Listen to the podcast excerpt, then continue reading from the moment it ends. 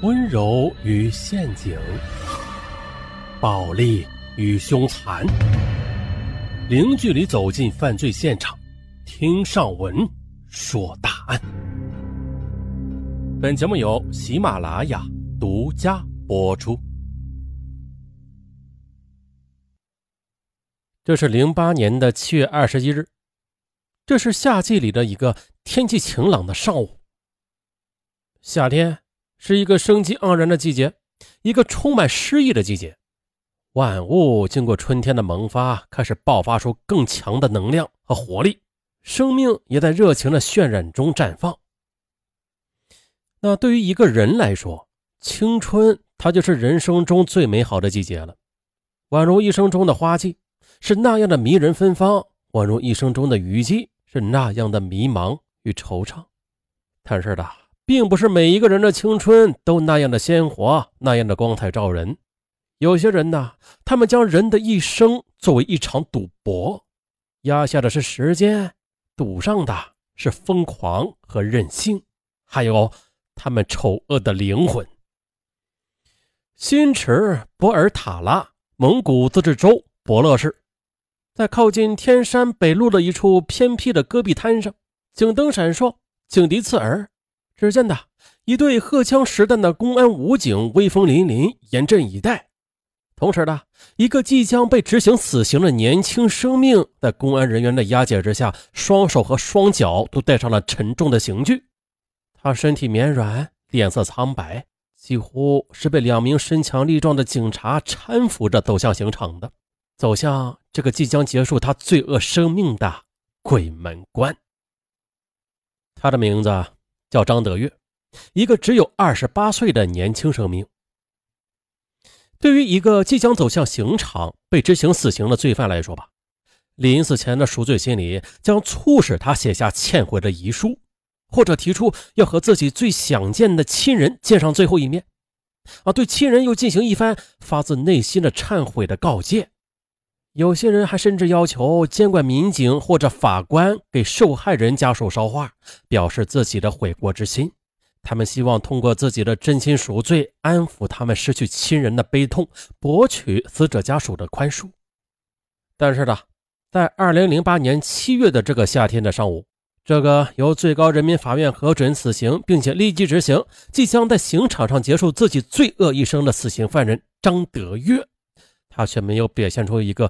重刑犯人临刑前的种种忏悔之意，他镇定的外表掩饰着一个早已为自己逃脱罪恶精心策划的阴谋。他在等待时机，这个时机不能太早，早了容易做成假生犯，让机敏的警察再看出破绽，那就前功尽弃了。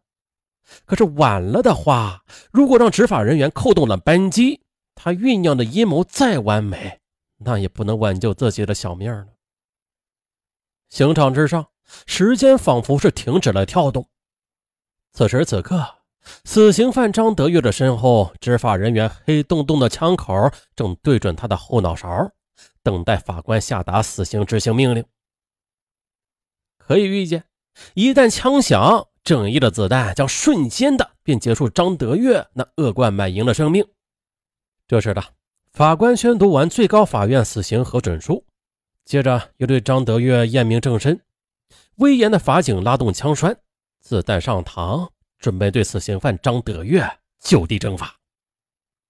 可就在法警即将扣动扳机的那一刹那的，这个曾经在新疆博乐市犯下惊天大案的罪犯张德月，却突然的变得焦躁不安起来。他颤着嗓子向法官高喊起来：“法法官大人，我要检举揭发，我知道一桩凶杀案的真凶是谁。”请给我一次戴罪立功的机会啊！这，嗨，我们从头开始说吧。我们再把时间倒退一年，二零零七年三月六日凌晨的，博乐市达勒特镇村民史维春，他接到一个陌生的电话。那个时候的史维春呢，他正在酣睡呢。一阵急促的电话铃声惊醒了他的好梦。这电话中啊，一个恶狠狠的声音说：“你的侄子在我手里，你必须在四个小时之内交赎金十五万，不然我就撕票。为了你侄子的生命安全，你千万不要报警哦。”哎，这迷迷糊糊的史维春，他以为这个电话是别人跟他开玩笑呢，不由得就回了他一句：“别闹。”哎，其实啊，并不是因为他和侄子的关系不好，听到侄儿被歹徒绑架的消息，不愿意掏这笔昂贵的赎金，而是啊。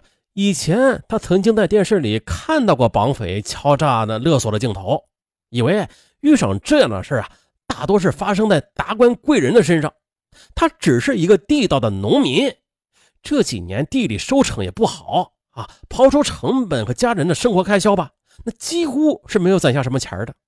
现在突然遇上这种莫名其妙的敲诈勒索，还让他感到又好气又好笑。于是啊。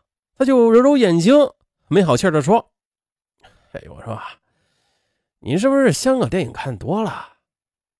说完呢，就挂断了电话。可是的，时间仅仅过去了五分钟，这个陌生的电话又一次响起来了。这次歹徒又加重了语气威胁：“妈的，我得跟你说一遍，你侄在我手里呢。如果你不拿十五万赎金救人的话，你的侄子就死定了。”可直到此时此刻的史维春，他仍然不相信这侄儿被歹徒绑架了。他甚至呢还有些气恼这个恶作剧制造者的执着。啊，你开玩笑，你就一下就行了，你怎么还来呀？要要钱没有啊？你想怎么样就怎么样吧，你你撕票吧。啊，说完呢，气愤呢就挂断了电话。这时间不到五分钟，两次电话让史维春睡意全消。虽然他不相信这侄儿被歹人绑架，但是考虑到侄儿的安危，他还是给弟弟打了一个电话。当得知侄子史新进他一个晚上没有回家时，而且这手机还关机了，无法联系的时候，他的脑子嗡的一声炸响，这才惶惶的预感到，坏了，这侄子可能还是真的遭遇了不测。他顾不得多想。急忙就拨打了幺幺零报警了，将侄儿遭绑架、绑匪索要赎金的事情都向警方报了案。当时呢，博洛市公安局刑事侦查大队的民警接到幺幺零指挥中心的转警电话后，还经过分析，他们认为史维春只是一个老实巴交的农民，家里也没有什么钱儿，经济也不富裕，这谁会去闲着绑架他的侄子勒索钱财呀？同时呢。被绑架的史新进，时年是二十二岁，已经是成人了，具有行为规范能力。这家庭经济拮据，与人也是无怨无仇，他又怎会遭人绑架呀？怀疑归怀疑吧，虽然报案人和警方对这起案子存在的真实性都有不小的疑虑，但是博乐市公安局刑事侦查大队还是依法迅速的受理了史维春的报案。报案后。博洛市刑事侦查大队根据报案人提供的资料信息，迅速的便成立了专案组，安排精干力量对案件展开了摸排走访。哎，这案子的调查呀，出奇的顺利。仅仅过了一天的，办案民警就根据目击证人的证词，将当天晚上和史新进在一起，并且有着作案时间的犯罪嫌疑人张德月带回了刑警队。当时的。当侦查人员进入张德月租住在八十九团十连的一处民房的一瞬间呢，犯罪嫌疑人张德月就显得神色慌张，面色苍白。由于掩饰不住内心的惊慌，就两腿发软，不由自主的就向后退，还一屁股坐在了床沿上，这才稳住了神。接着，侦查人员便将犯罪嫌疑人张德月带回了刑侦大队。可当办案的刑侦大队的民警巴图见到张德月时，也不由得吃了一惊。对于此人，巴图还是有着深刻的印象的，因为早在几年前，张德月他贩卖棉花的时候，在运货车辆上做了手脚，诈骗了六万元钱，被判了缓刑。